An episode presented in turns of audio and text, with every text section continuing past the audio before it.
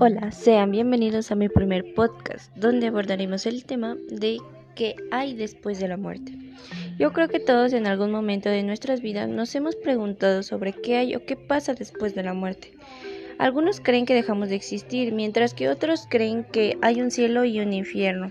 Bueno, en este momento respiramos, nos movemos, trabajamos o estudiamos, Puede ser que vivamos cómodamente o que tengamos alguna necesidad, ya que al mismo tiempo puede estar naciendo un bebé o puede estar falleciendo alguien. Toda la vida es solo un arreglo temporal. Pero ¿a dónde vamos después de la muerte? No importa si eres religioso o si no crees en alguna religión, aún necesitas resolver esta pregunta de mayor importancia, porque después de una breve vida terrenal, el hombre va a su destino eterno.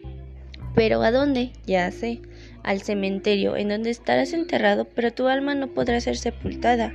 Aunque fueras quemado tu cuerpo en la pira crematoria, el fuego no podría consumir tu alma.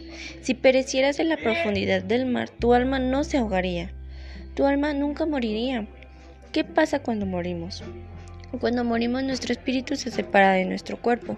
Aunque nuestro cuerpo muere, nuestro espíritu, que es la esencia de quienes somos, continúa viviendo. Nuestro espíritu va al mundo de los espíritus, que se divide en el paraíso y la prisión espiritual. Para esos espíritus que vivieron una vida recta, el paraíso es el lugar de reposo. Los miembros de la familia que fallecieron antes de nosotros estarán ahí esperándonos. Irónico, ¿no? Todos han escuchado la frase de la luz al final del túnel. Alguna teoría dice que tal vez esa luz sea nuestro nuevo nacimiento y lloramos porque sabemos que todo lo que hemos vivido no lo recordaremos y así tendremos un nuevo comienzo.